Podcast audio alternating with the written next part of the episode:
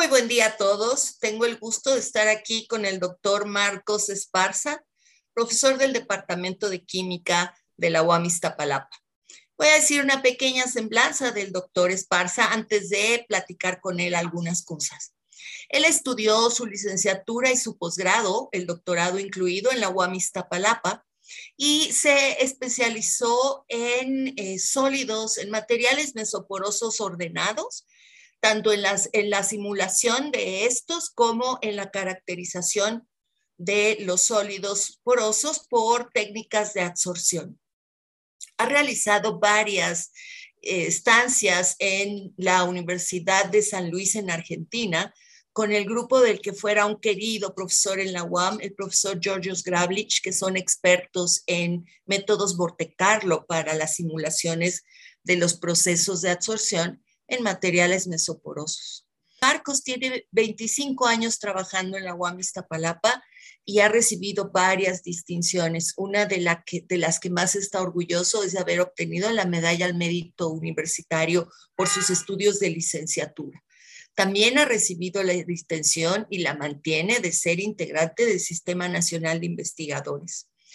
Ha formado a varios estudiantes, tanto de licenciatura como de posgrado, y también se ha mantenido eh, muy activo como profesor, como docente, pues hizo un em, diplomado en una prestigiosa universidad privada que tiene que ver con el desarrollo e innovación de la práctica docente.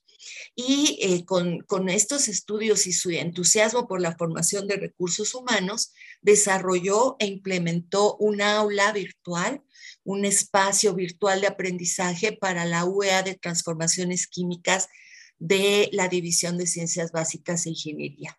Actualmente, eh, Marcos trabaja en el desarrollo de estudios de absorción de CO2 y de metano en materiales de sílica, de dióxido de silicio y estructuras de carbono. Y está comenzando una colaboración con una postdoctorado que tendrá beca de CONACYT, que es la doctora Carla Quiroz. Pues muy bien, Marcos, muchas gracias por estar aquí. Y em, te quiero preguntar, Marcos, ¿Qué te llevó a la UAM? ¿Qué te trajo a la UAM Iztapalapa? Ah, pues muy buenas tardes también, Margarita, muchas gracias.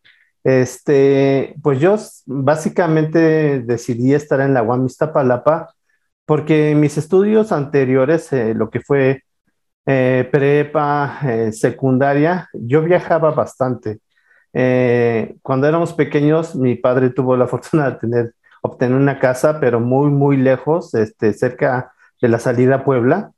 Entonces yo quedé muy extenuado con estos viajes y, y creo que escuché en esos momentos que la UAM tenía muy buenas opciones sobre la parte de docencia, ¿no? La docencia y la investigación. Y me llamó la atención y aparte también que había compañeros de, de prepa que daban muy buenas referencias de la universidad, ¿no? Entonces, la universidad me quedaba muy cerca de casa y pues también me, habían dado muy buenas referencias de ellas. Creo que esa es la, parte que a mí me llamó más la atención de la UAM eh, y pues también la distancia. Te digo que la, UNAM no la, no la consideré nunca como opción, porque pues, estaba demasiado lejos para mí. Sí. Básicamente. Muy bien, ¿no? Decía mi papá que la mejor escuela es la que te queda más cerca de casa. Definitivamente. Pero además tuviste la fortuna de que esa escuela fuera la UAM Iztapalapa, que es una maravilla de universidad. Marcos, y de, de, estos 25 años que tienes en la universidad, trabajando en la universidad o de tus épocas de estudiante, ¿nos podrías contar alguna anécdota que recuerdes con gusto?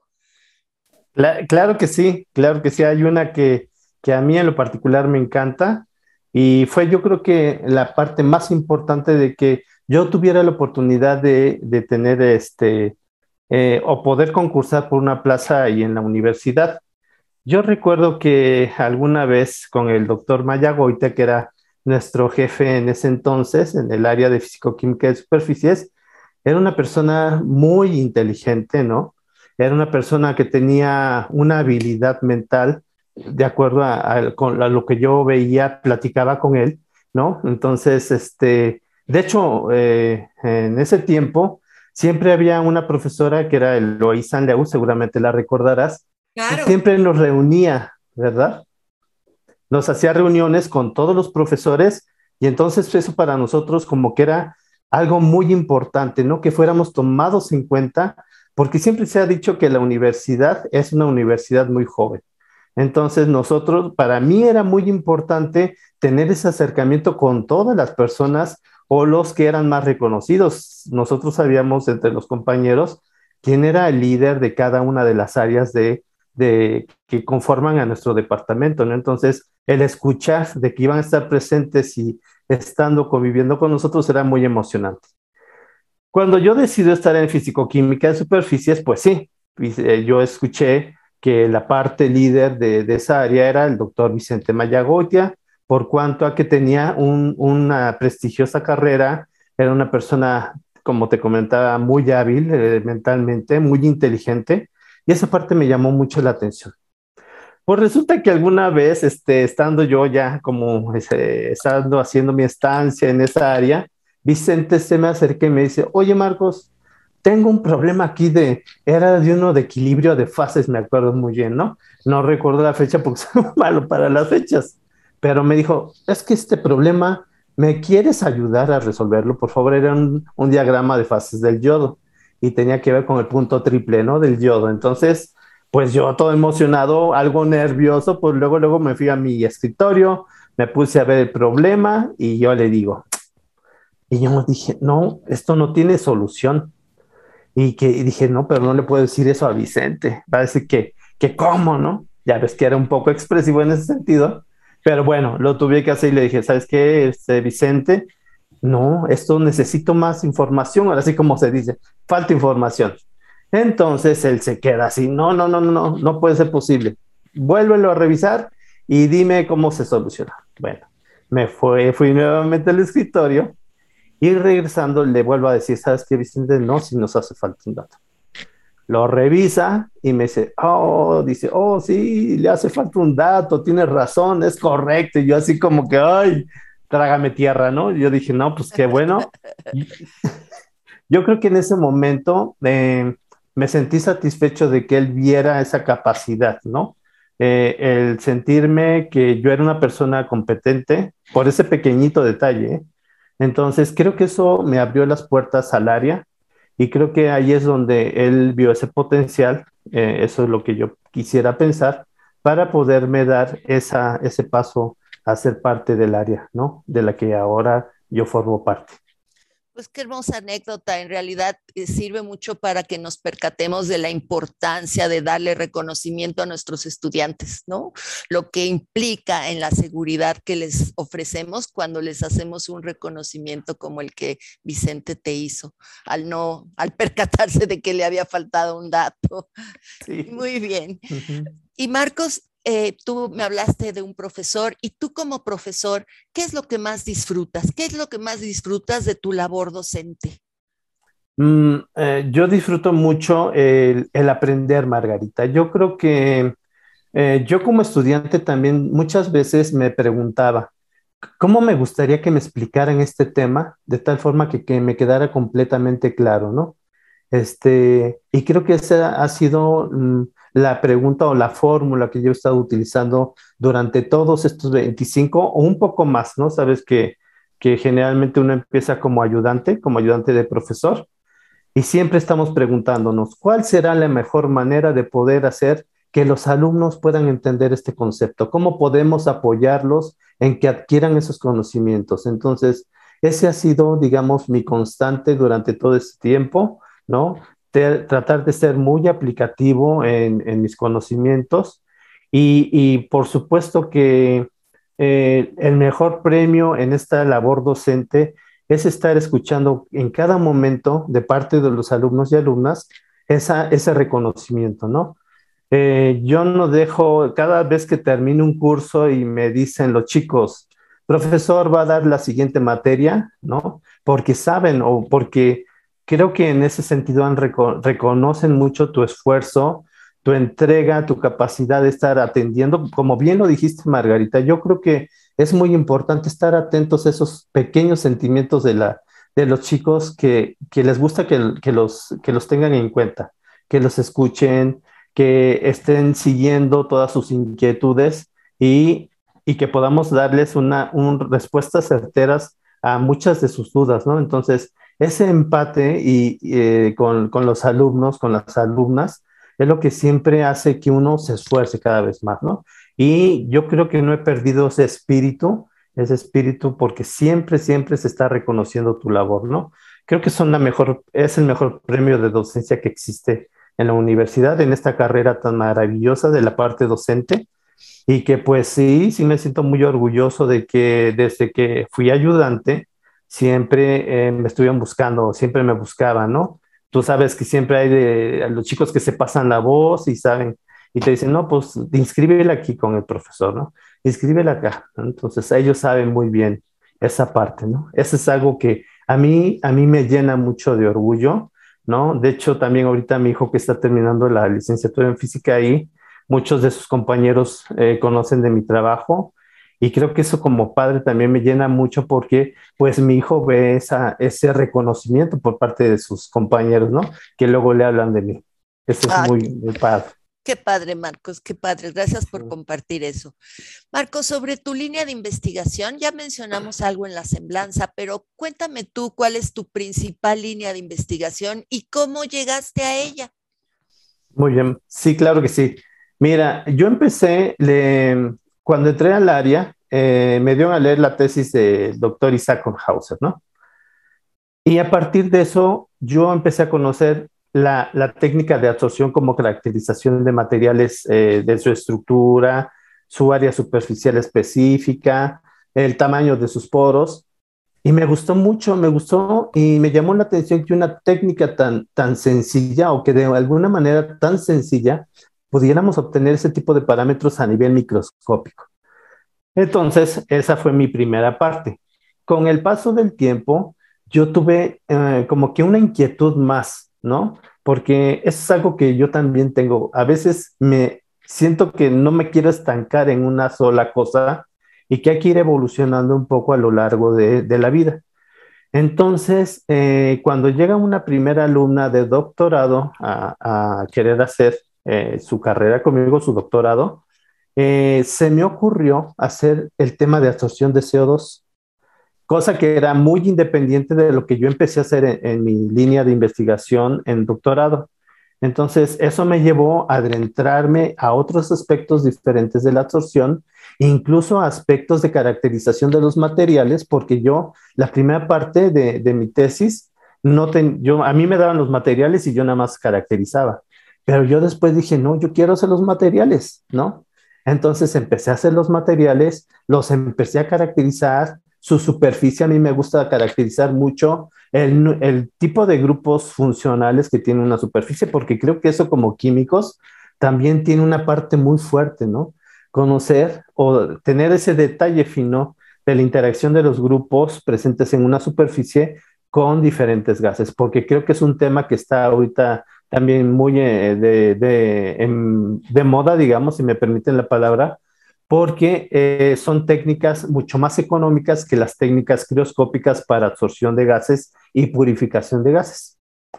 Pero también me llamó la atención el otro gas, que es el gas de metano, y ambos también están representando una gran problemática con el efecto de invernadero, y creo que esa es una primera apuesta, ¿no? Yo tengo una primera apuesta de empezar a, a mejorar las técnicas de absorción, de captura de estos dos gases, por un lado con la, sílice, con la sílice, como bien mencionaste, la sílice, la absorción de CO2, creo que avanzamos bastante bien en una tesis de doctorado con un alumno muy brillante que tuve, que fue Isaac, Isaac Hermosillo. Sí, lo recuerdo, ¿cómo no? Y, este, y luego con la eh, profesora, la doctora Carla, este, vamos a empezar a, eh, a eh, estar metiéndonos en la parte de carbono, las estructuras de carbono que también creo que son muy importantes. Entonces son las líneas que estoy siempre complementando más allá de la torsión. Ya trato de estar aprendiendo más técnicas espectroscópicas de caracterización de superficies. Muy interesante, Marcos. Y sí, todo lo que esté relacionado con una mejora que podamos hacer en el medio ambiente es de vital importancia Muy bien. Marcos, y en esta tu línea de investigación, tus líneas de investigación, ¿qué habilidades debe de tener un estudiante si quiere trabajar con ustedes? Um, mira, yo, yo creo que sí debe de saber manipular, ¿no? Lo, los, eh, la instrumentación básica de, para sintetizar materiales, ¿no? Eh, debe también tener cierta habilidad en programación, ¿no? Eh, la programación ha ido avanzando mucho. Yo en, particular soy muy desesperado para programar. Eh, yo recuerdo que cuando hacía un programa y, y, compilaba y me salía un error, me, me ponía muy nervioso, ¿no? Pero también entré a esa parte, ¿no? Ahora sé que hay otros software más amigables, tan matemática, por ejemplo, sea alguno, algo de matemática, y que esa parte es muy importante por cuanto a que nos va a permitir eh, calcular muchos parámetros importantes ahora con esta técnica de absorción de CO2 y también la técnica de caracterización ¿no? de los materiales. Entonces, una parte importante es de que sepa eh, justamente hacer esa programación. La otra parte que creo que también debe de tener, y no solamente como, como, creo que el ingrediente importante es esa creatividad, esa esa curiosidad por estar también encontrando información, ¿no? Porque creo que eso también a nosotros nos ayuda mucho a estar extendiendo esta parte de la investigación. Entonces hay gente muy, muy activa. A mí me gusta mucho la gente activa, la que me mueve, la que me está preguntando, la que tiene, eh, cuestiona las, las, todos los aspectos que están involucrados en la investigación. Entonces digo, afortunadamente hemos, eh, he tenido algunos alumnos con esta característica. Tuve una en, licenciatura que también era eh, muy, muy crítica en, en, la obtención de los datos. Entonces, creo que eso es algo que me gustaría a mí, ¿no? Eh, la parte experimental, que sepa hacer síntesis, que sea cuidadoso en el manejo de residuos también. Creo que es algo que sí debemos eh, tener en cuenta en la parte experimental y que creo que a veces perdemos de vista y entonces tener ese trato amigable, como bien lo dices también tú, sobre el medio ambiente. Entonces, básicamente sería una parte experimental muy fuerte, ¿no? Manejo eh, de los instrumentos básicos de, la química, eh, tratamiento de los datos adquiridos, también a través de eh, la programación de algunas metodologías básicas para el, el tratamiento de los datos obtenidos y la curiosidad, ¿no? Muy bien, creatividad y curiosidad fundamentales, ¿verdad? Y disciplina en el trabajo, claro. También. Sí, sí, sí. Marcos, además de la química, ¿qué otra disciplina te gusta? Pues fíjate que a mí eh, también me gustaron mucho las matemáticas, ¿no? Eh, para mí fue muy duro el inicio de la UAM. Eh, yo creo que todos hemos tenido una experiencia este, fuerte en la parte de, de la ciencia básica en la UAM. Los primeros años no la pasé nada bien, ¿no? Y, y, después tuve la fortuna de sí tomar buenas clases de matemáticas con profesores excelentes, ¿no? Tuve una racha muy, muy difícil en alguna de las materias que según eran las más fáciles en ese tiempo, que eran eh, teoría de ecuaciones, pero siempre tenía yo la, no sé, me tocaban profesores que demostraban todo, ¿no? Entonces, a mí me gusta más lo práctico, ¿no? Más la demo, no tanto la de, sé que son importantes las demostraciones, por supuesto, es la parte medular de las matemáticas, pero yo creo que yo como químico, a mí me gustaba la aplicación, la aplicación de esas partes matemáticas. Entonces, eh, después de esa racha muy fuerte de, en los primeros años de mi licenciatura, este, ya me fui eh, como que agarrando el saborcito a las matemáticas. Me gustó mucho el curso de cálculo vectorial con la doctora Shirley Bromberg. Fue una excelente profesora para mí, ¿no? Porque era, me gusta mucho que los profesores sean muy meticulosos, muy, eh, muy ordenados en su, en su enseñar, ¿no? Entonces, llenaba muy bonito el pizarrón con todas las demostraciones fundamentales y después hacía aplicaciones muy interesantes. Me gustó toda esa parte.